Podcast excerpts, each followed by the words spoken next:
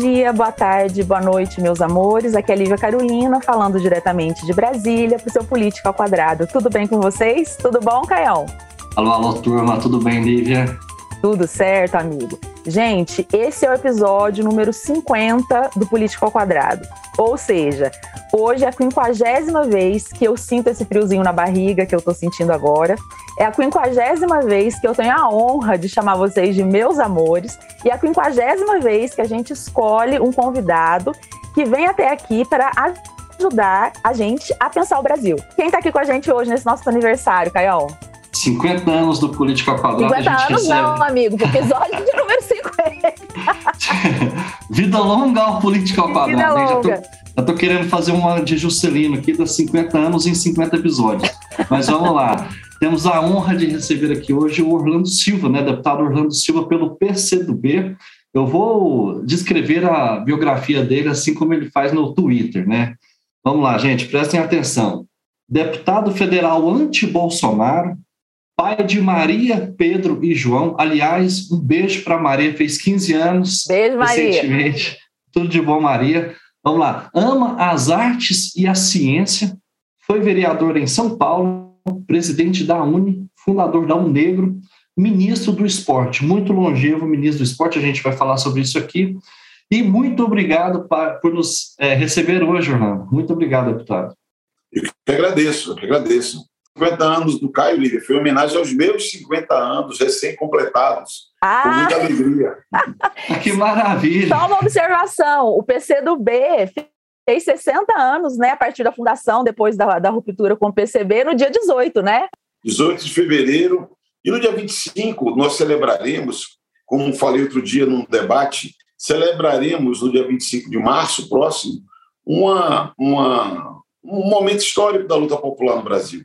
Eu não sou daqueles que fica se acotovelando para saber quem é o verdadeiro herdeiro do partido fundado em 25 de março de 1922. Sim. Porque isso é, uma grande, isso é uma grande bobagem, na minha opinião. Porque o que nós vivemos em 22 foi o brotar de uma frondosa árvore política que gerou inúmeras organizações políticas e diria que comunistas, socialistas, revolucionários, esquerda revolucionária, você tem no PCdoB, mas você tem também no PCB, no PT, no PSB, no PDT, no PSOL, até no PV é capaz de encontrar alguns na rede que tem essa perspectiva histórica. Então, é o momento de celebrar a luta popular e a, a, o sonho de construir uma nação de verdade soberana. Muita, muitas efemérides muitas aqui efemérides. no nosso 50 episódio. É muito importante, né? O, o, o Partido Comunista do Brasil é, completando 100 anos, né? muita luta fundamental para o direito dos trabalhadores, não existiria esses avanços sem essa luta que começou lá no ano de, 20, de 22. Bom, quero começar, deputado, é, lembrando o seu tempo como ministro do esporte. É, o senhor foi um dos principais articuladores e responsáveis até pelo sucesso dos Jogos Pan-Americanos e também pela escolha da sede do Brasil para os Jogos é, para a Copa do Mundo e os Jogos Olímpicos, né? Então, é, estando por trás, sendo esse ministro é, do esporte muito atuante e muito longevo, como eu disse no começo, como que o senhor enxerga hoje aquela, aqueles movimentos que houve é, lá por volta, por volta dos anos de 2014 contra a Copa, aquele movimento não vai ter Copa. O argumento deles, né, muita gente de esquerda participou, com aquele argumento de que é, bom, o dinheiro está sendo drenado aí para essas obras que eles, de, de, eles diziam que eram faraônicas, né? E, é, apesar disso, a gente continua com serviços públicos de péssima qualidade. Então, essa era a crítica principal deles e criticando esses eventos esportivos. É, como o senhor analisa esses movimentos? Primeiro, Caio, sempre é bom lembrar: Jogos Pan-Americanos e Para-Pan-Americanos. Para uhum. Jogos Olímpicos e Jogos Paralímpicos porque são incríveis os resultados que os nossos atletas paralímpicos alcançam. Né? E eu diria, Caio, que uma das aprendizagens que eu tive como ministro foi o espetáculo que é as pessoas que possuem alguma deficiência, como elas são eficientes, né? como elas demonstram a sua plena capacidade. Mas, Caio, eu diria o seguinte: primeiro, todo país do mundo que realiza grandes eventos, sejam eles grandes eventos esportivos, grandes eventos culturais, grandes eventos sociais, todos eles são precedidos de manifestações, quase sempre manifestações de opositores a quem está no poder. Então, por vezes, quem está no poder, como foi o caso do Brasil, tinha uma oposição à direita e tinha uma oposição à esquerda. E esses oposicionistas se uniram, no caso concreto do Brasil, para fazer uma contestação à realização dos grandes eventos. Eu vejo com naturalidade, porque numa democracia, manifestação, protesto, crítica, tem que ser sempre interpretado com naturalidade. O que nós precisamos avaliar é a adequação da crítica e se é um movimento mais inteligente. Por exemplo, eu não via como adequado falar nós queremos o hospital padrão FIFA, como se a Copa do Mundo fosse a contraposição a uma melhoria do serviço Sim. de saúde. Por uhum. quê? Por um motivo básico, Lívia. Tanto a educação quanto a saúde tem receita vinculada. Então, quando o sujeito fala, está tirando dinheiro da creche para botar na Copa do Mundo, isso é de uma estupidez sem tamanho. Por quê? O dinheiro da educação é vinculado, você não pode mexer naquele dinheiro. Da saúde, do mesmo modo. Então, eu não considero adequado você fazer uma crítica sem fundamento, como uma crítica dessa. E considero discutível a crítica política a realizar esses eventos, por quê? Porque esses, os grandes eventos, inclusive os grandes eventos esportivos, eles servem a estratégias nacionais. Não por uhum. acaso, Estados Unidos, Japão, França, China, Rússia, Espanha, não por acaso os países centrais se interessam por realizar esses eventos. O que está por detrás disso são estratégias, estratégias de comunicação, estratégias de difusão de cultura, difusão de destinos turísticos, de aquecimento da economia, de antecipação de investimentos que mais cedo ou mais tarde precisariam ser feitos. Tem, inclusive, a estratégia de soft power, porque você tem o belicismo, a beligerância americana, que tenta impor seus valores pelas armas, mas também tentam pelo cinema, pela cultura americana, na fase. As armas é o hard power, é a ação americana na OTAN. O soft power é pela cultura. Eu conversava muito com o presidente Lula. Na cabeça dele, os grandes eventos que o Brasil receberia era parte dessa estratégia de afirmação nacional do país. Eu lembro quando eu fui à China para os Jogos Olímpicos Paralímpicos, o lema da China era era um mundo, um sonho, que era uma estratégia da China se integrar a esse mundo e mostrando que eles têm uma perspectiva de desenvolvimento. A Alemanha, em 2006, o lema é fazer amigos. A Alemanha ah. foi marcada no século passado pelos traumas da Segunda uhum. Guerra. Então, o que essa turma não percebeu é que um, não se disporia de recursos para áreas essenciais. Dois, poderia permitir ganhos econômicos e culturais para o país e servia a uma estratégia de exposição internacional. Mas, na verdade, aquela turma do Não Vai Ter Copa era mais um, uma tentativa de fustigar o governo da época, seja à direita, seja à esquerda. Muitas vezes, quem está na extrema esquerda acaba se encontrando com a direita. Sim, é verdade. Verdade. É, deputado, é, vamos eu é, vou falar um pouquinho de imprensa agora, que também eu acho que casa com esse processo também do, do não vai ter Copa. Seguinte, em 2008, quando o senhor então é ministro do esporte, o senhor viu seu nome envolvido naquilo que ficou conhecido como escândalo dos cartões corporativos, né? E o fato mais que mais chamou a atenção da imprensa foi uma compra de uma tapioca no valor de R$ 8,30 à época. O senhor foi inocentado. A grande imprensa jogou muita luz a esse fato. Jornal Nacional, Isto É, Veja. E a Veja, por exemplo, eu resgatei uma manchete que a Veja fez sobre o caso, que era a seguinte, abre aspas, Orlando Silva e seu bando têm de cair fora do ministério que virou Covil do PCdoB. Fecha aspas. Voltando aqui para 2022, mais precisamente do, é, em novembro do ano passado, a Veja fez é, uma manchete falando sobre os gastos, o, o, grande aumento dos gastos corporativos do, no governo Bolsonaro. Abre aspas. Bolsonaro gasta mais e aumenta sigilo nos pagamentos com cartão do governo. Fecha aspas. Outro é, fato mais recente ainda, a polêmica da viagem do secretário de Cultura, Mário Frias, para os Estados Unidos, um gasto de 78 mil reais, uma justificativa não muito republicana. A Veja fez é, a seguinte manchete, abre aspas, ação popular pede afastamento de Mário Frias após viagem a Nova York, fecha aspas. Ou seja, um estilo de linguagem bem diferente do que aquele que é, a Veja se referiu ao senhor na, em 2008. Eu queria saber, na sua opinião, o que, que é mito e o que, que é verdade na relação da imprensa brasileira com os partidos de esquerda no Brasil? Olha, Lívia, o, a esquerda brasileira, historicamente, tem sido vítima dos grandes meios de comunicação. Pouca gente, eu destacaria o Leonel Brizola, foi um personagem que denunciou com muita nitidez, com muita precisão, os abusos praticados pelos meios de comunicação no Brasil, que tem uma matriz. Qual é a matriz?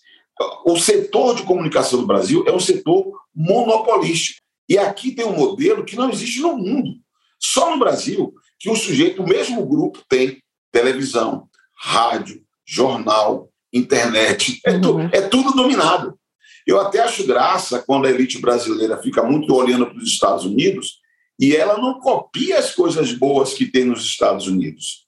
Por exemplo, não existem esses conglomerados de comunicação no modelo de concentração que tem no Brasil. Então, eu diria que ah, uma tarefa democrática no nosso país é nós termos formas de acessar democraticamente a informação. Nós temos uma imprensa plural, uma imprensa livre, mas que não sirva a manipulação. Eu sempre, quando debato, ainda hoje estou relatando um projeto de lei de combate à desinformação no Congresso Nacional, e eu sou chamado, inclusive, pelos grandes meios de comunicação para debate. Eu falo, olha, mentira, fake news, sempre houve.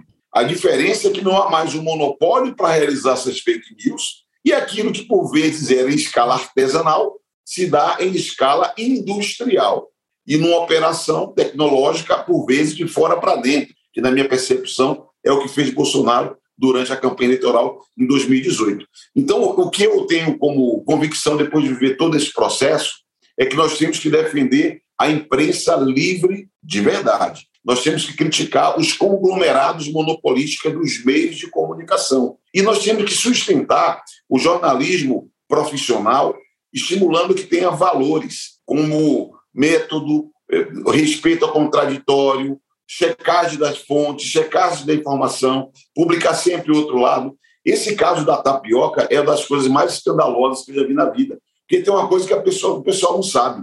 O, o gasto que foi irregular aconteceu em agosto de 2007.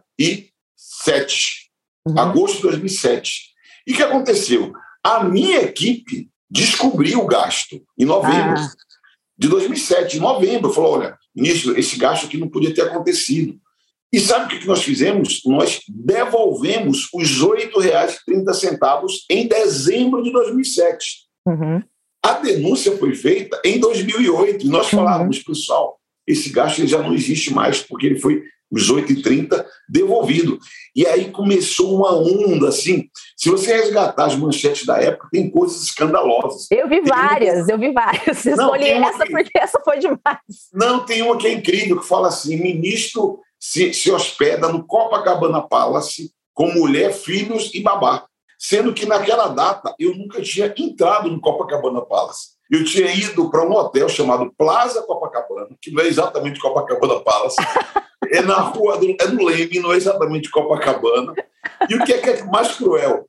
Eu fui homenageado pela Associação das Agências de Propaganda como personalidade do ano. E eu tinha um bebê de nove meses de idade. Aí o que aconteceu? De fato, eu fui com a minha esposa e com o meu bebê de nove, anos, nove meses de idade. E aí a solenidade foi tipo 18 horas. Enquanto rolava a solenidade, enquanto nós fomos receber o prêmio e voltamos, deve ter sido entre 5 da tarde e 9 da noite, uma babá ficou assistindo a minha filha, porque não tinha condição de levar uma criança de nove meses para a solenidade num lugar enorme no Rio Centro. Sim. Então, às quatro horas, e tem registro de entrada e de saída dessa pessoa que assistiu a minha filha, se transformou num escândalo de uma babá no hotel que eu nem conhecia e parecia ser uma grande farra. E aí, quando você ia vendo, assim, era tanta mentira que acontecia, eu ficava assustado. Tanto que eu cheguei à conclusão e falei assim: vem cá, eu vou devolver tudo que eu gastei. Aí eu lembro que um cara do governo falou assim: mas até o que era legal, eu falei, cara, eu só fiz gasto legal. Uhum. Então, por que você vai devolver? Para mostrar a minha indignação. Porque teve até uma CPI, era uma comissão parlamentar de inquérito, era um negócio assim, escandaloso. Agora, Lívia, eu também guardo comigo, cá para nós, que havia um incômodo de um jovem que tinha 30 e poucos anos, Sim. protagonizando um momento importante da vida do Sim. país, uma agenda importante da vida nacional, com uma grande projeção, e para piorar, ainda era preto nordestino. E olha os hábitos dele, como é que pode o cara da elite política brasileira comer tapioca? Era só o que faltava. Um pretinho que come tapioca está no lugar de poder.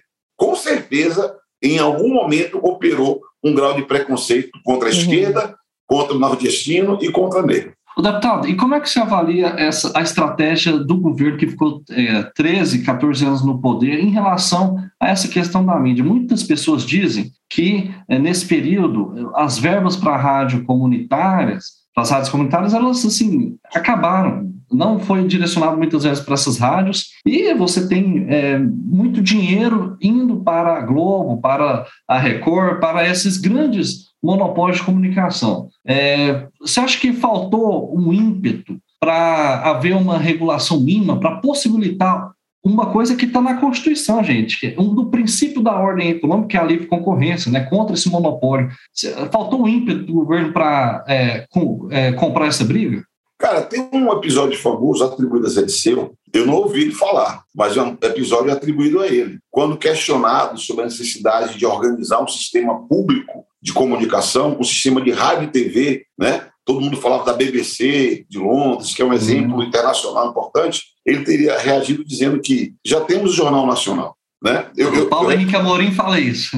Então, eu repito, eu não ouvi a cena, mas gente que eu confio relata para mim esse tipo de postura. Que é uma certa visão idealizada de que você, ao alcançar uma parcela do poder político, que é o que existiu no Brasil, né, o campo popular, de verdade, não governou o país. Por que, que Getúlio Vargas se suicidou? Porque, ainda que ele tenha sido o presidente que fundou o Estado brasileiro, que organizou o Estado brasileiro, que criou as bases para a indústria brasileira, alguns dizem que ele foi um ditador, até há quem fale isso, mas o Getúlio, na minha percepção, foi o cara que estruturou o Brasil moderno. Antes dele, o que é que nós tínhamos? Era fazenda. Era, Era um Brasil arcaico que a gente tinha, né? Ainda assim, Getúlio, com toda a força que ele teve, Getúlio comandou uma parte do poder político no Brasil. Tanto que Getúlio foi sistematicamente boicotado por um conjunto de instituições, inclusive do Estado. Inclusive instituições que têm um caráter estratégico para o Estado Nacional, que são as Forças Armadas. E se a gente for ver o que foi a experiência de Juscelino, a experiência de Jango,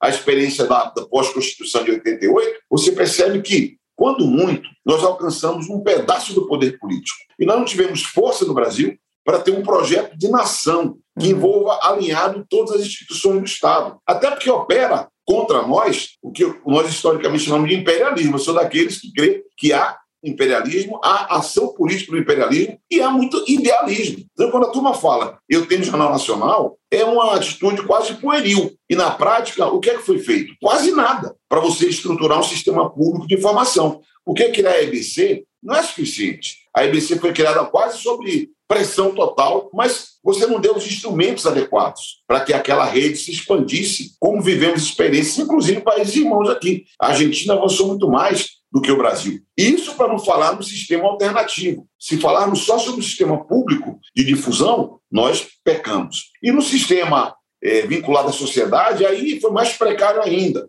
Por isso que, às vezes, Caio, eu sou muito incompreendido, porque tem gente que fala assim, pô, o aluno faz aquela crítica ali, ele era do governo, não tem problema. Uhum. O problema é que é errado é você não conseguir ver criticamente a experiência que a gente viveu. Sim. E nós avançamos, na minha impressão, sobretudo no governo Lula. Nós demos muitos passos para frente, mas nós tivemos muitos limites. E se não tivermos capacidade de enxergar esses limites, nós não seremos capazes, como país, de dar um salto adiante. Então, o problema da, da, da, comunicação pública é um dos limites estratégicos que o Brasil viveu e precisamos dar um passo adiante. Orlando, vamos falar, você falando de, de, limites, né, de avanços de recuos, vamos falar agora de um limite muito importante na, na história brasileira, que é o seguinte: é, você foi eleito o primeiro presidente negro da União Nacional dos Estudantes em 95, no aniversário de ano de aniversário de 300 anos de Zumbi dos Palmares. 25 anos depois, mais especificamente em 2020, na sua candidatura à Prefeitura de São Paulo, você disse no seu Twitter que havia aberto um boletim de ocorrência por conta de ataques racistas que você vinha sofrendo na, nas redes sociais. O ano passado, o STF decidiu que a injúria racial é crime imprescritível, assim como o racismo. Em janeiro deste ano, nós testemunhamos a barbárie que aconteceu contra o, o congolês Moise, é crime que tem indícios de é, xenofobia e de racismo. Ou seja, a gente testemunha é, na história brasileira vários avanços e vários recuos no tema. Eu queria saber, na sua opinião, qual foi o maior avanço alcançado até hoje no debate acerca do racismo no Brasil e qual é atualmente o principal entrave para nós avançarmos ainda mais?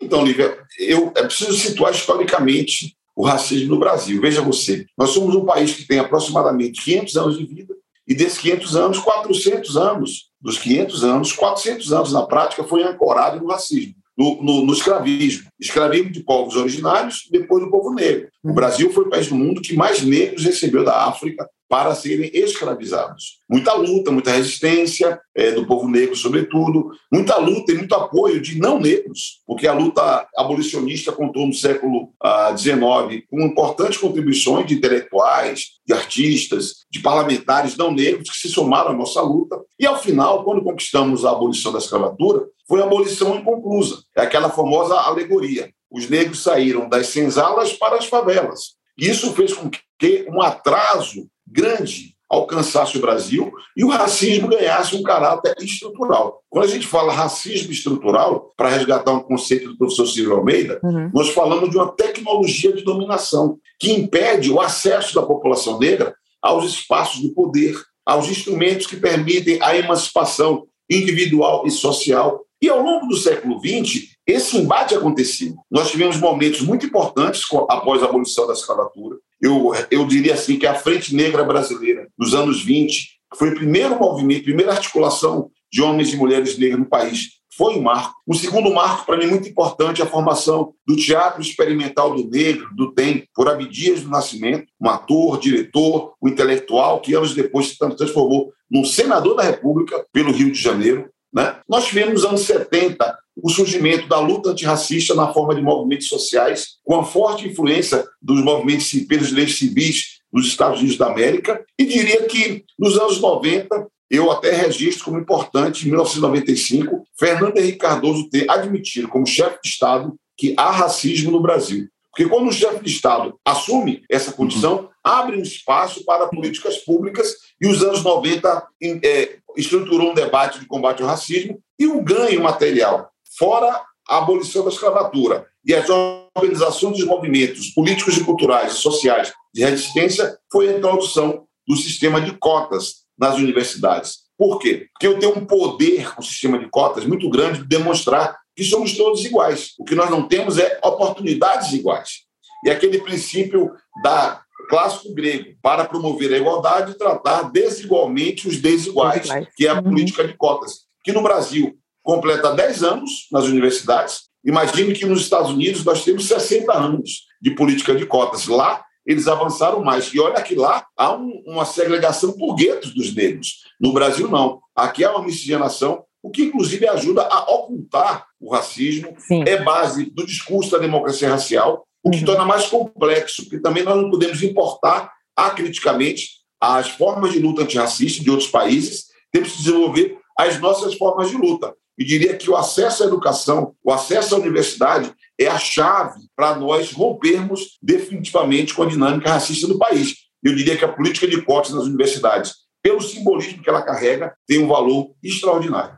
Deputado, é, recentemente essas lutas, né, elas vêm ganhando muita centralidade, né? A, a luta dos negros, das mulheres, a luta dos, é, dos homossexuais. É, eu queria saber, assim, os comunistas, eles ganham ou perdem com a centralidade que o chamado identitarismo ganha na pauta da esquerda dos últimos anos. Porque, assim, é, todos esses movimentos são muito legítimos. Com certeza, há essa desigualdade que precisa, enfim, acabar. Essa desigualdade é constituída pela identidade das pessoas, né? ela precisa acabar. Mas isso ganhou... É, eu acredito, né, pessoalmente, eu acho que tem sido importado acriticamente essas teorias americanas e a gente não tem entendido como, é, como o Brasil se constituiu exatamente para a gente enfrentar isso de fato. Então, é, eu queria saber se você acha que os comunistas, que esse grande centralidade do identitarismo, ele deixa de falar com as massas e começa a falar mais com nichos? Ou a sua avaliação é diferente?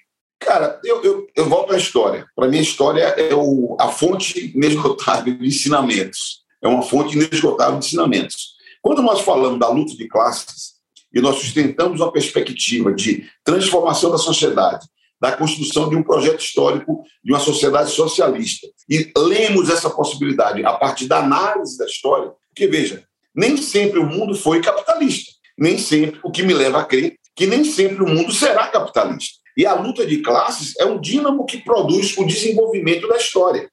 Então, eu diria para ti, Caio, que a luta pelo socialismo, na minha percepção, é uma luta que permanece atual, ancorada na dinâmica da luta de classes. Qual é a luta central dos comunistas? É a luta de classe. É a organização da classe trabalhadora em busca da sua emancipação. Mas nós podemos abstrair a história. Os comunistas foram aqueles que colocaram com muita centralidade, lá atrás, muita centralidade, a luta pela emancipação das mulheres. Porque não existe sociedade livre em que os trabalhadores se libertam e as mulheres seguem oprimidas. Eu vou dar um exemplo prático para você, Caio. Se a gente observar as experiências de socialismo, olha como foi a União Soviética, olha como, foi, como é a China, o Vietnã, observe como é Cuba. As mulheres têm um peso político e nas lideranças estratégicas desses projetos menor do que deveria ter. O que sinaliza o quê? Que a luta pela emancipação social precisa estar mais ligada à luta pela emancipação das mulheres. Ninguém vai me convencer,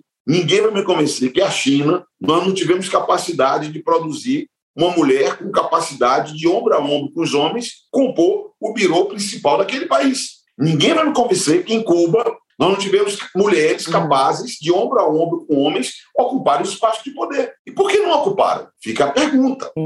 Olhando de novo para a história. O Brasil tem uma história própria. A história da Alemanha é uma, dos Estados Unidos é outra, da China é outra. Do Brasil, como te disse agora há pouco, quatro dos cinco séculos da nação brasileira foi marcado pelo escravismo. Três desses cinco séculos por escravismo negro. O racismo ganha um caráter estrutural. A luta antirracista no Brasil, diferentemente da Alemanha, da China, dos Estados Unidos, ela precisa ser tratada com a dimensão que tem o racismo nesse país. Por isso que a abordagem de classe, na minha percepção, deve estar imbricada com a abordagem de gênero e, na minha percepção, deve estar imbricada com a abordagem de raça. Classe, gênero e raça são atravessam a luta popular. Há outras lutas, evidente que há outras lutas que têm peso. Há lutas novas que eu nem observo que virão, evidente que elas surgirão, terão peso. Mas, na minha percepção, não há chance de um projeto de libertação nacional em que a gente não encare a tarefa de classe, dando protagonismo aos trabalhadores, emancipando as mulheres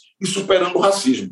Falar de identitarismo, tal qual acontece nos Estados Unidos, no que diz respeito ao Brasil, na minha opinião, é uma leitura que rebaixa a luta popular e dá, eleva para um, um patamar analítico, de debate teórico, conceitual e carregado de preconceito, porque diminui o peso da uhum. luta das mulheres e da luta antirracista num país como o Brasil, que, na, na, minha opinião, tem um peso muito grande. Se você vai na fábrica, metade de lá é mulher. Você vai na fábrica, a maioria muitas vezes é negra. O que não quer dizer, Caio, que nós não possamos refletir e reavaliar, inclusive, determinados conceitos que são tratados no Brasil. Vou dar exemplo prático para você, para concluir. Eu tenho levantado, junto ao movimento antirracista no Brasil, uma reflexão sobre o, o conceito demográfico de negro. Eu levanto uma reflexão. Por quê? No Brasil, é, de, por lutas do movimento negro, inclusive, tendo como pano de fundo a ideia de que somos a maioria, se adotou como critério demográfico que a população negra é formada pela soma dos pretos e dos pardos. Uhum. Isso é funcional para dizer somos maioria, mas isso é disfuncional porque pode servir para ocultar o racismo. Uhum. Tem lugares que os negros são maioria. A seguir o critério de pretos e pardos juntos são os negros, tem Câmara de Vereadores do Brasil que é a maioria negra. Aí quando você entra lá, você olha para um lado, olha para o outro e não vê identidade negra. Vou dar exemplo prático. O presidente Arthur Lira da Câmara dos Deputados. Ele é autodeclarado pardo. Uhum. Ele estaria no rol dos negros da Câmara dos Deputados. Sim. Ele, eu tenho certeza, não tem a identidade negra. Sim. Por quê? Não tem diferença de raça. A raça humana é uma só. A diferença é social e cultural a partir da organização de etnias, traços fenotípicos, mas, sobretudo, da construção de identidades. Por isso, quando você fala a raça é humana, mas o negro é diferente da condição de um não negro, porque a cor da pele dele, por exemplo, num país como o Brasil, que tem um racismo cromático, uhum. impacta nas oportunidades. Sim. Por isso, Caio, que eu considero que a centralidade da luta é de classe, gênero e raça. E tão errado quanto absolutizar um tema de uma identidade diante de outros fatores de emancipação, tão errado quanto é reduzir, sob o argumento de que fragmenta a luta, a importância que tem certas identidades. Deputado, deixa eu só fazer uma observação sobre esse tema antes da gente passar para outro, que é o seguinte: eu acho que qualquer partido, qualquer grupo político, isso independente de ser direita ou esquerda, se ele olhar para os movimentos de identidade de uma forma que é de uma forma negativa, no sentido assim, nossa, se eu for para esse tópico,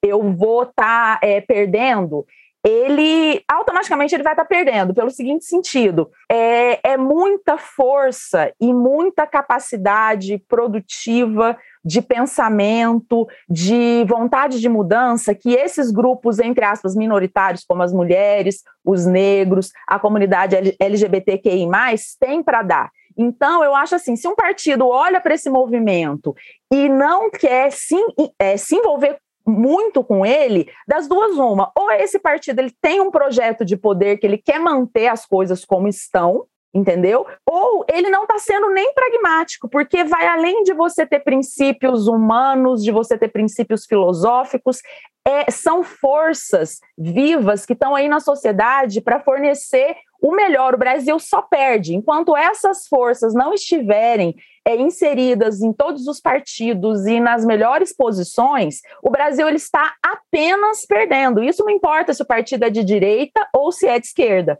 É, é, porque cada luta dessa tem vários movimentos. Então você tem esses Sim. movimentos dentro dessas lutas mais extremistas, que fala, por exemplo, que não, misci, mas todo miscigenação, sim, o pessoal fala que miscigenação é genocídio. Entendeu? Então, estão existindo, e esse é o, é o, são os grupos que têm mais voz nas, nas redes, esse grupo mais extremista que fala que miscigenação é genocídio, etc. Então, assim, é, é, talvez alguns partidos são mais refratários a, a esses mais radicalizados, mas, obviamente, que é, o, o, pessoal mais racional, que compreende melhor o Brasil, o, o, Orlando é um pensador também, citou o Silvio Almeida. Almeida Esse sim. pessoal não é uhum. identitário, eu não diria que são identitários que pensam dessa forma mais radicalizada. Eles Agora, entendem Caio, muito o Brasil para. Caio, Caio na verdade, esse tema ele é um tema que está em, em disputa. Sim, exatamente. Você, no, final dos, no final do século XIX, do final do século XIX e começo do século XX,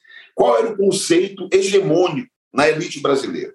Era o seguinte: a miscigenação que houve no Brasil é um problema. A miscigenação que houve no Brasil é causa do atraso brasileiro. Uhum. A, a, a, o componente índio, o componente negro na formação brasileira atrasa o Brasil. Isso era elaborado, elaborado. Você tinha pesquisadores que faziam, tentavam sustentar entre aspas, cientificamente, a condição inferior de negros e de povos originários. Os anos 30 abriu uma outra fase no pensamento social brasileiro. Eu sou uhum. daqueles que valoriza muito Sérgio Buarque de Holanda, Caio Prado Júnior, Gilberto Freire, que é muito contestado, o Gilberto Freire, nos movimentos antirracistas, mas abriu uma fase em que a reflexão passou a ser outra, passou a ser a reflexão de que a miscigenação podia ser um ativo para o Brasil. A miscigenação poderia ser positiva para o Brasil. E na esteira desse debate surgem personagens como Darcy Ribeiro, que valoriza esse tipo de formação do Brasil.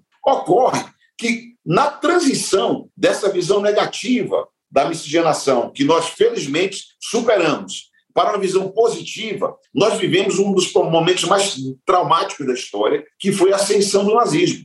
E, curiosamente, Caio, após a Segunda Guerra Mundial, o mundo chocado com o horror do nazismo, né? o ódio racista do nazismo, a própria, as próprias Nações Unidas, a Unesco, as organizações internacionais começaram a buscar explicar por que vivemos aquilo e por que há países que não há um nível de tensão racial tão intensa quanto o nazismo produziu e, ao contrário, há até algum nível de convívio. O Brasil foi estudado, o Brasil foi publicado nas Nações Unidas, nos órgãos internacionais, como exemplo, e ali se constituiu o chamado mito da democracia racial. Porque dizer que o Brasil, que a miscigenação é algo positivo e não algo negativo, é diferente de caracterizar o Brasil como um lugar de democracia racial. Sim. Sim, sim, sim. Aí o movimento negro passou a fazer a crítica ao mito da democracia racial uhum. e houve, na minha percepção, uma, uma, uma mescla desse debate que eu me refiro aqui, da miscigenação como algo positivo, com o mito da democracia racial. Na minha visão, a miscigenação é parte do processo de formação social e histórica do Brasil. Eu trabalho isso como um dado da vida. Isso não produziu a democracia racial. Dizer isso é falso. Né? Agora, uhum. nós aqui não temos o modelo dos Estados Unidos. Eu sempre que nos debates participo, lembro de um professor que, na minha opinião, deveria ser mais lido no Brasil.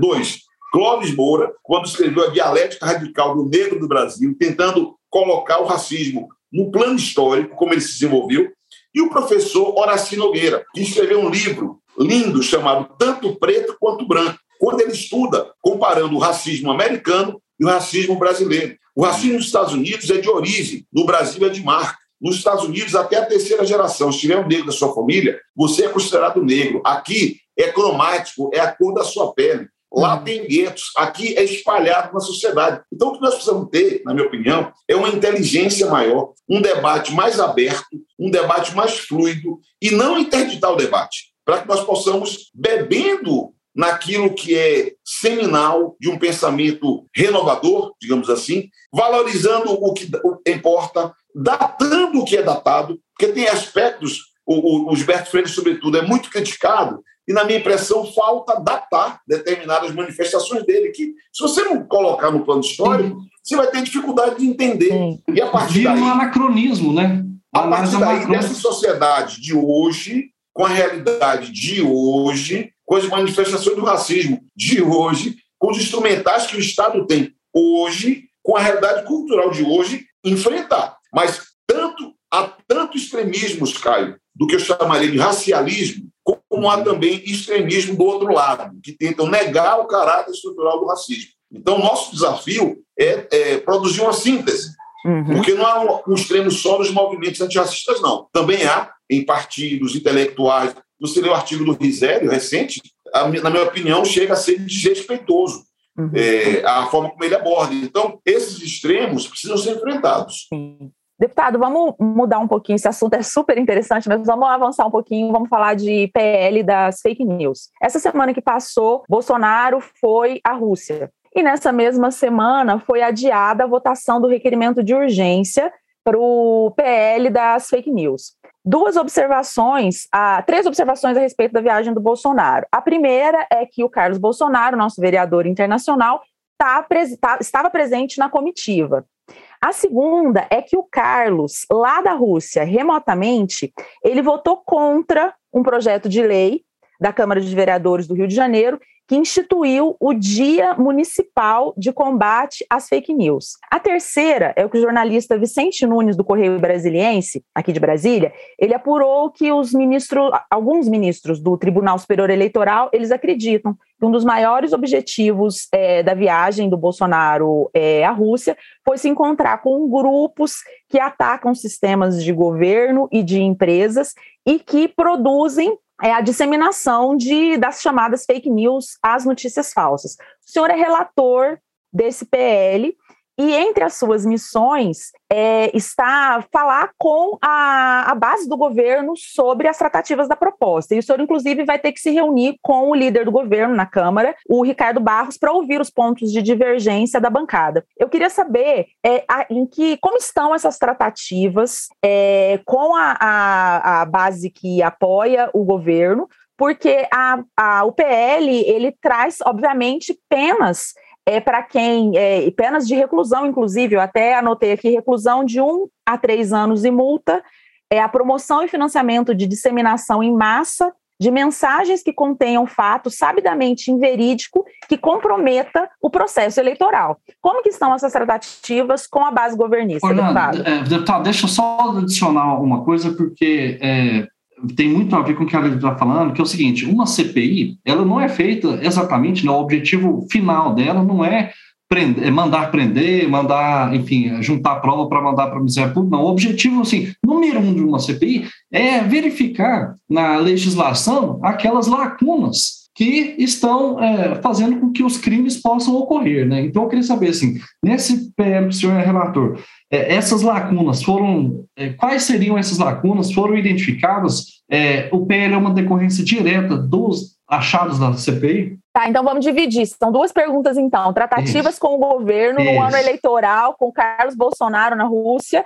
e a pergunta do Caio sobre as lacunas.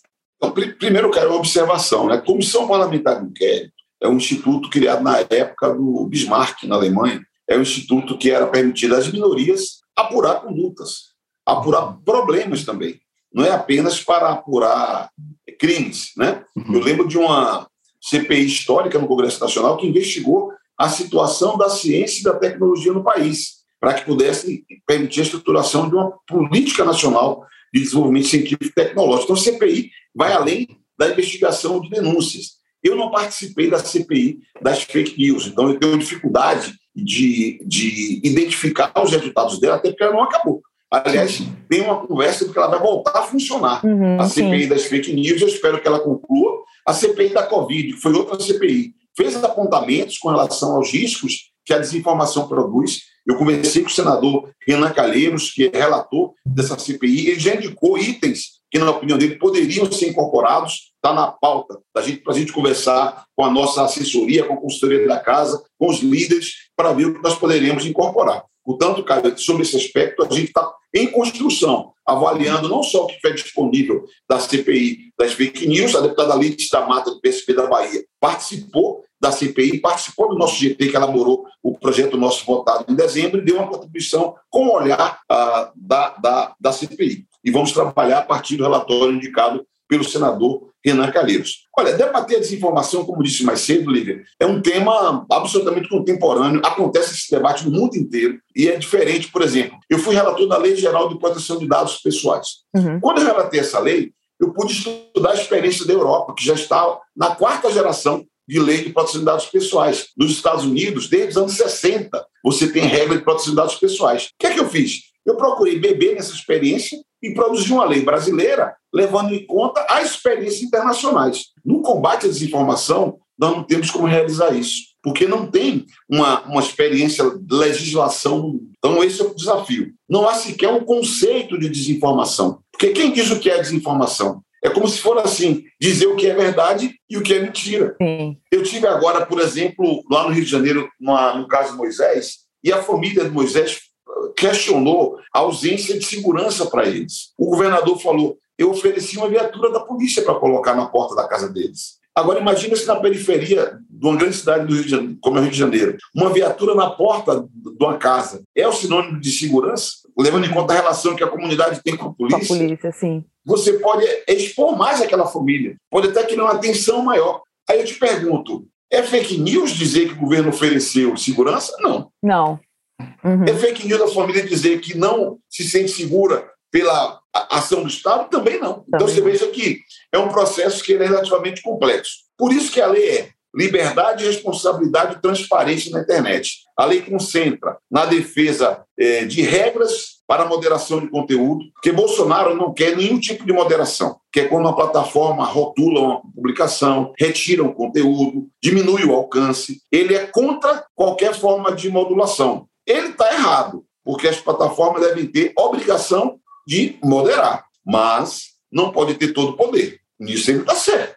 Tem que ter regra para fazer a moderação. Tem que notificar o usuário, tem que dar o direito de contraditório. Se houver erro da plataforma, tem que fazer uma reparação a esse usuário. Portanto, a moderação de conteúdo regulada é algo muito importante. Regras de transparência. As plataformas operam sem regras de transparência. Não temos relatórios para acompanhar como é que ela funciona. Elas se recusam a oferecer informações às autoridades brasileiras que já oferecem para outros países. Então, o projeto fixa regras de transparência. Nós é, apontamos é, é, regras para a produção de prova, no caso do serviço de mensagem. Enfim, tem um conjunto de ideias, inclusive um tipo penal, que pode gerar reclusão de um a três anos, Em que circunstância? É para pegar o tiozão do WhatsApp? Não. não. A tiazinha do WhatsApp? Não, não é o indivíduo. O indivíduo que reencaminha a mensagem sem checar tem que ser educado. Agora, o problema é outro. Quanto nós temos quadrilhas que se organizam usando aparato, máquina, equipamento, tudo isso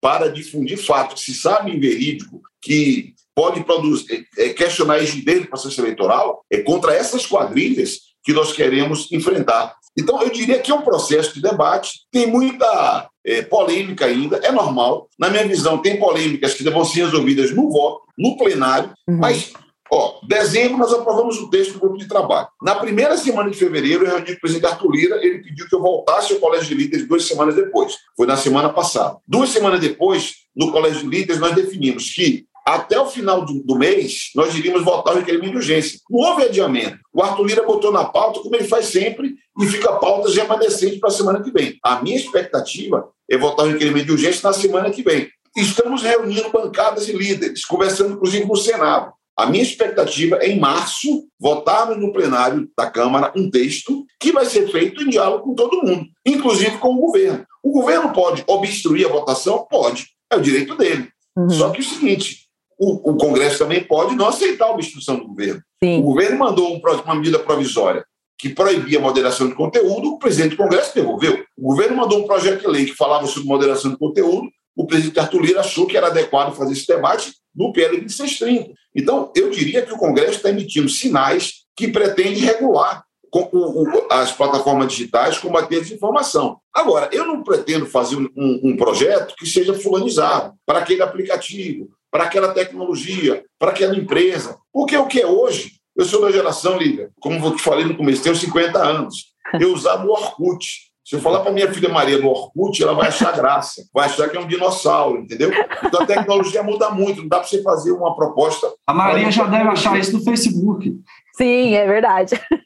Deputado, eu, eu, eu queria retomar um pouco a questão mais política partidária e tentar entender melhor a relação do PCdoB com o PT, tendo em vista, é, vamos voltar lá para o ano de 89, quando é, o grande líder João Amazonas começa a reestruturar esse, esse grande partido que vai ser o PCdoB, e que é o único partido que apoiou o PT em todas as eleições. Né? Então, o João Amazonas tem pensadora, analistas que dizem que vislumbrou no Lula e no PT o futuro da esquerda no Brasil, por isso é, o partido dedicou esse apoio ao longo de todo o tempo ao PT. E a gente tem, ao longo desse tempo, muitas histórias de fricção. Né? Vou citar alguns exemplos. É, o PT não quis a reeleição do Aldo Rebelo para a presidência da Câmara, articulou o que pôde lá para impedir isso. Tem o episódio do Maranhão, que apoiou a Rosiana Sarney contra o Flávio Dino.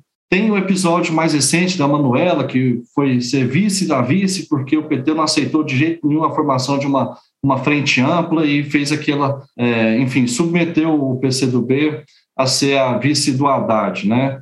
E então, e o partido ele se encontra nesse momento agora de cláusula de barreira com um futuro incerto. É, como é que o senhor avalia historicamente essa submissão ao lulismo? Houve submissão ao lulismo é, à luz dessa.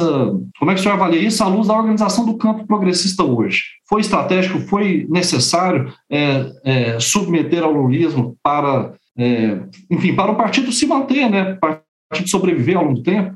Olha, é um processo político, ele tem, ele é sinuoso, ele não é uma linha reta, né?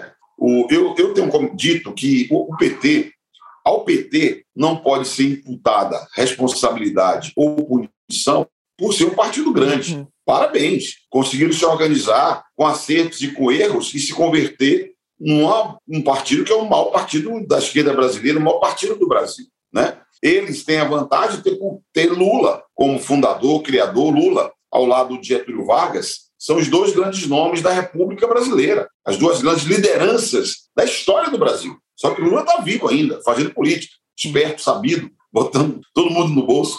Então, eu, eu diria que o PT tem seus méritos. Ao longo desses 42 anos de vida, produziu muita coisa importante. O próprio governo Lula é importante, teve ganhos importantes para a vida nacional. Né? E a esquerda brasileira viveu momentos muito diferentes. Né? É, eu fui formado militante em polêmica com o PT. A minha juventude, eu atuava em polêmica com o PT. Acentuando as diferenças estratégicas que existiam com o PT e muitas diferenças táticas. Eu nasci na Bahia, em Salvador. A primeira vez que o PCdoB apoiou um candidato do PT no meu estado foi em 1998. Hum. Eu lembrava Aldo Rebelo aqui. O Aldo Rebelo foi eleito vereador dez anos antes, em São Paulo, apoiando o PT. São Paulo, que é o estado que eu vivo há 30 anos. Então, o Brasil tem uma dinâmica própria, as forças políticas têm um padrão de relacionamento é, que é do tamanho do Brasil, na sua diversidade. Né? Eu diria que o PT já deu uma grande contribuição, tem os seus traços políticos, que é tipo de uma força que é majoritária. Né? E, na minha visão, é, os erros não são apenas do PT, os erros estão também no padrão de comportamento de outros partidos. Eu, no PCdoB, é, eu, eu, sou daqueles que crê que o PCdoB deveria buscar mais protagonismo, porque, na minha visão, time que não joga não forma torcida, uhum. tem que ocupar espaço. Parte da explicação da expansão do PT tem a ver com a identidade que eles procuraram acentuar muito. Acentuar essa identidade muitas vezes foi visto como sectarismo, como isolacionismo, um pouco como o PSOL faz, muitas vezes, que é tido como sectarismo, só que é, esse aparente sectarismo ajuda a produzir uma identidade. A questão que fica, Caio, é como equilibrar isso. Porque tem momentos em que você pode afirmar sua identidade e não oferece risco. Tem momentos que você tem que fazer unidade para evitar um risco maior. Então, a minha impressão é que nós, nas alianças presidenciais com Lula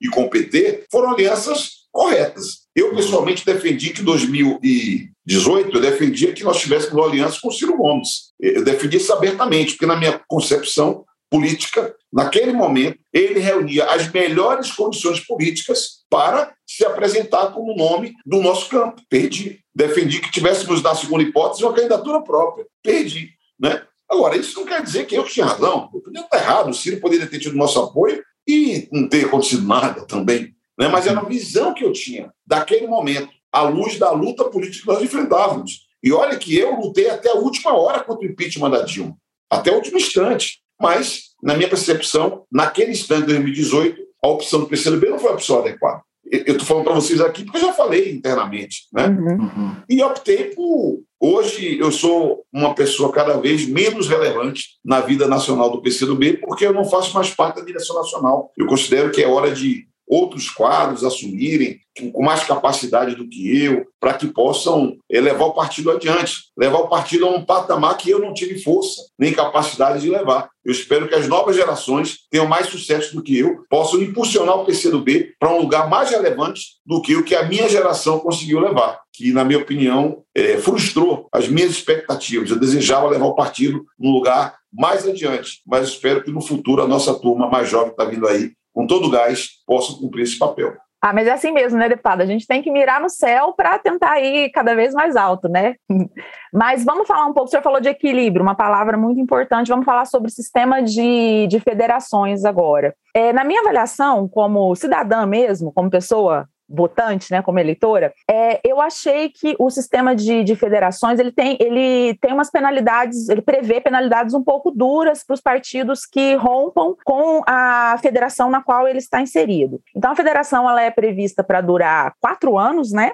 No e mínimo, ela no pode mínimo, ser permanente. Tá, no mínimo quatro no anos. No mínimo quatro anos. Então, assim, nesses quatro anos, se um partido que compõe uma federação, se ele sair, é, ele não, não vai poder entrar em outra federação ou fazer uma coligação para eleições majoritárias nas duas eleições subsequentes. Além disso, é, ele não vai poder se valer do fundo partidário até a data prevista para o fim da, da federação. Ou seja, é um desincentivo às rupturas dentro da federação e um incentivo à negociação e à composição dentro da federação. Do ponto de vista da governabilidade, eu entendo isso como um ponto, um ponto positivo. No entanto, estritamente do, do ponto de vista da, da esquerda, falando de ideologia e de. É, de negociação para implementação de agendas públicas.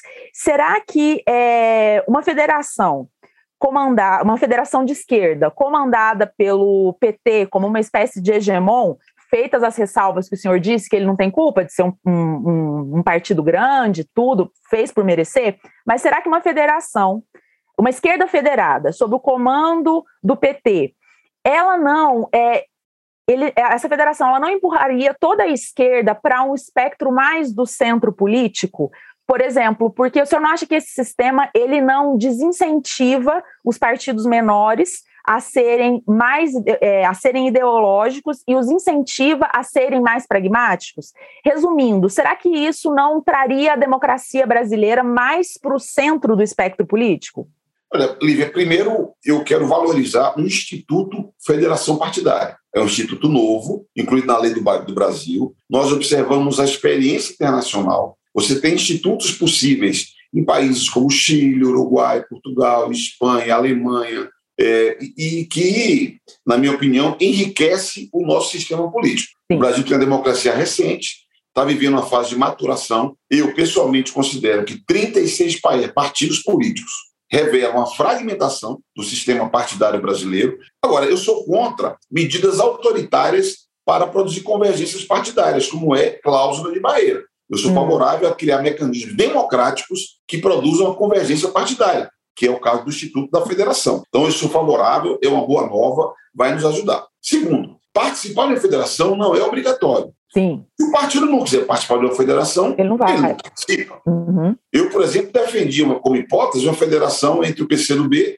o PSOL e a rede, que havia, não haveria uma assimetria tão grande, não haveria uma diferença tão grande entre os partidos. Mas eu perdi essa posição internamente. Eu tinha um raciocínio que fundamentava essa minha opinião. Eu perdi. Mas nenhum partido é obrigado a firmar uma federação. Quando eu falo que ao PT não pode ser imputada a sanção por ser grande, é porque também nenhum partido é obrigado a fazer federação com o PT. Aliás, para o PT, a federação não faz nenhuma diferença. O PT foi provocado pelo PCdoB, uhum. provocado pelo PSB, provocado pelo PV para formar uma federação. As sanções são muito duras? São. Mas elas precisam ser tão duras, na minha opinião? Sim. Por quê? Porque se não tiver uma sanção que desestimule a ruptura com as federações, a federação vai virar uma coligação travestida. Uhum. Se junta para eleger deputado, aí dali a pouco briga para a disputa municipal. Aí isso seria uma farsa. E as coligações, como é que era? Para lembrar os nossos amigos que acompanham. Os partidos se juntavam sem nenhuma identidade, juntavam de esquerda e de direita na mesma chapa, e no dia da eleição, depois de fechar a urna, acabava a coligação. O cara votava na Lívia e elegeu o Caio. Esse uhum. é o argumento que os críticos da coligação faziam. Ele existe? Existe. Então, se você permitir ter federação para eleição e depois desfazer, você vai estar fazendo uma coligação travestida. Por isso que as sanções são tão duras. Ah, não, mas isso aí pode impor uma dinâmica de migrar para o centro. Quem não quiser, fique no seu lugar. Não faça federação. Ah, isso pode oferecer algum risco? Pode, uhum. mas é da vida. Vou dar exemplo prático. O PDT. O PDT não está participando de uma mesa de negociação dessa federação aí. O PSB. O PSB está avaliando se vai mesmo ou não compor essa federação. Se eles não comporem, eles vão ter ganhos e perdas. Pode ter perda num estado ou no outro para eleger um deputado? Pode, mas pode ter ganhos também. Terão mais nitidez política, serão é, é, uma alternativa mais perceptível pelo eleitorado. Eu diria que temos que experimentar essa experiência. A dureza das sanções é para não permitir coligação travestida. E sempre haverá ganhos e perdas para quem esteja ou para quem não esteja. E o meu palpite é que a experiência da federação, a dinâmica que vai ser criada a partir daí, vai fazer com que daqui a pouco tenhamos uma federação ainda maior no campo da esquerda brasileira, com um programa nítido, o que vai ser muito importante para a disputa e construção de um projeto nacional. Certo. Deputado, ainda sobre é, meio sobre federação. Se esse, é, esse projeto de, de federação é, der certo, da, da, Federação da Esquerda, com ou sem o, o PSB, muito provavelmente uma pessoa que vai fazer parte dessa federação é o ex, ex-tucano Geraldo Alckmin, porque ele também está em tratativas com o PV. Essa chapa Lula-Alckmin, dois dos argumentos é, de pessoas que, que defendem a, a, a, a formação da chapa são os seguintes. O primeiro de que, por é, atrair um eleitorado mais conservador, seria uma tentativa para que Lula ganhasse já no primeiro turno. O segundo argumento, esse eu já vi o Lula de, é, dizendo é, abertamente, é que essa chapa ela seria fundamental para a governabilidade após um, uma eventual é, vitória do Lula, né? Eu queria saber o seguinte: o senhor acha que essa foi a melhor chapa que a esquerda poderia é, montar, tanto para garantir a governabilidade quanto para vencer a eleição? Ou o senhor teria alguma, algum outro caminho, uma outra opção? primeiro que, se for formar a chapa Lula-Alckmin, já não é uma chapa de esquerda. Com alguma generosidade, eu diria que seria uma chapa de centro-esquerda. Eu não sou do PT, eu não tenho é, procuração para falar pelo PCdoB. Então, eu imagino que a definição de vice será feita a partir de uma posição do presidente Lula, ouvido o conselho de partidos que sinalizaram apoiá-lo. O PCdoB sinaliza apoiar, o PSB sinaliza apoiar, o PV e o PSOL, até onde eu sei, são partidos que sinalizaram apoiar a candidatura de Lula a presidente. Eu votarei no presidente Lula, sendo o Alckmin vice ou não, porque eu acompanharei a posição que for do PCdoB que, pelo que eu percebo, deve indicar o apoio ao presidente Lula. Eu, na minha percepção, esse papo de que um, um, um vice como Alckmin poderia fazer uma sinalização ao mercado, eu acho um argumento fraco, porque o mercado conhece Lula, Sim. sabe qual é o estilo dele de governar. Uhum. Então, eu não vejo assim nenhuma serventia como sinalização ao mercado. Na minha percepção, o, um apoio do Alckmin ao Lula no segundo turno seria é, mais simbólico desse deslocamento de forças políticas em direção ao Lula. Porque eleição de dois turnos é assim: primeiro turno é opção. Você deveria ter a alternativa do partido, o melhor candidato, sobretudo o melhor programa, uhum. que se debate muito pouco. Eu creio que no Brasil deveríamos debater mais o programa do que o candidato a vice, até mesmo do que o candidato a presidente. Porque o programa de candidatura é o que encarna o projeto que tem que ser dialogado com o povo. Né? Uhum. Então, eu apostaria mais no debate de programa do que de candidatura a vice. É, e, na minha impressão, no segundo turno, renderia mais. Que o meu palpite é que, depois do frisson causado pela filiação do governador Alckmin, depois do frisson causado por eventual é, indicação dele para vice, vai ficar diluído. Quando começar a campanha eleitoral, já vai ter peso político nenhum.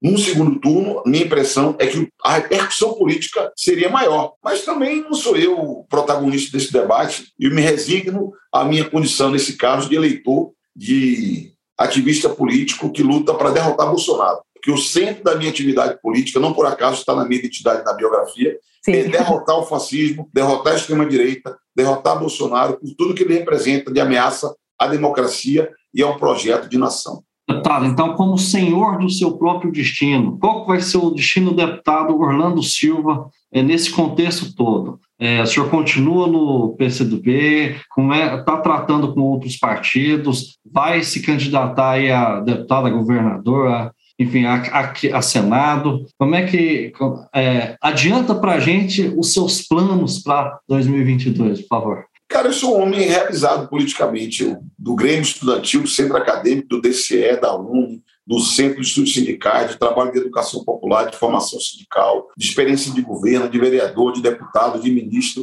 Eu sou um homem realizado, assim.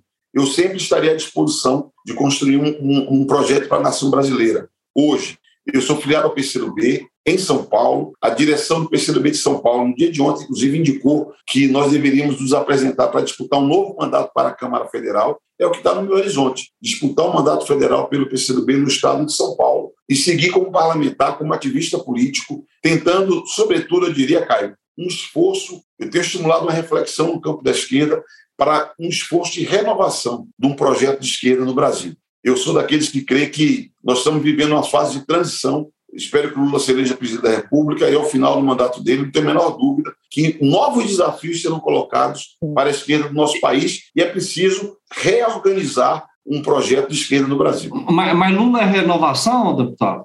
Não entendi, não ouvi que você falou. Lula, Lula é renovação?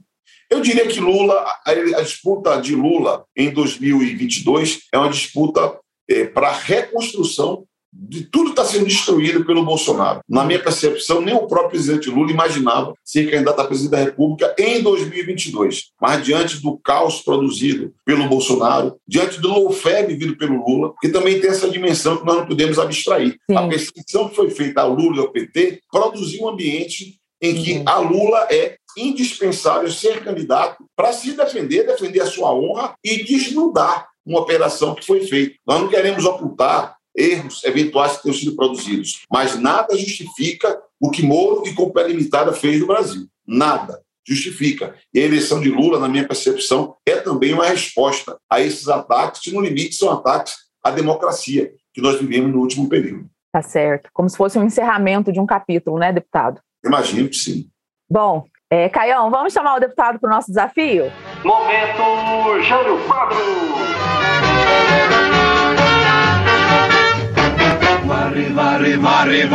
Deputado, esse é o momento Jânio Quadros, que é o quadro fixo do nosso programa. Seguinte, como o senhor sabe muito bem, o nosso ex-presidente Jânio Quadros, ele tinha o bucólico hábito de se comunicar por meio de bilhetinhos escritos à mão. Qual que é a proposta?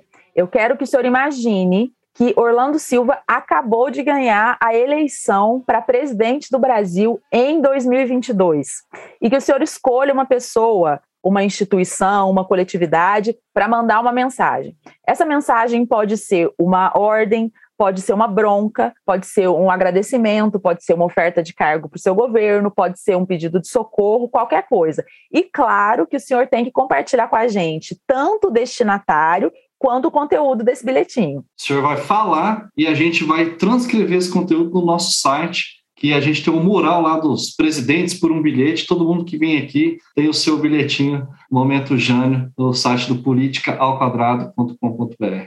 Eleito presidente da República? Você, Sim. exatamente. Ciro Gomes, você está convocado para ser o meu chefe da Casa Civil e não tem alternativa de dizer não. É verdade esse bilhete.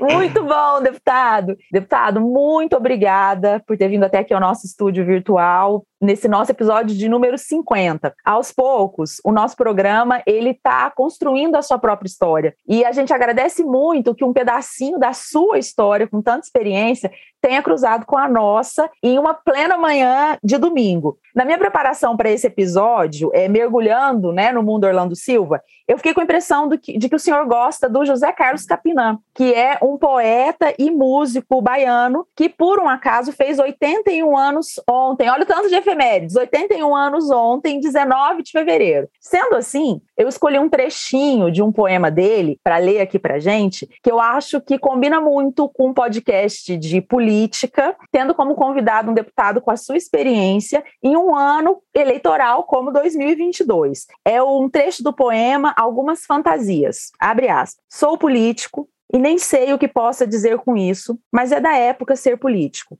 E há vários políticos e cada um tem a sua verdade política e a sua maneira política de ser político. E cada político tem o seu melhor mundo a oferecer. Sou político e também penso que talvez eu tenha um mundo, mas nem por isso. Talvez somente fantasia inútil e acredite poder alterar esse inexorável rumo. Fecha aspas. Que todos nós, seres políticos que somos, consigamos ao menos tentar oferecer os nossos melhores mundos às inexorabilidades da vida.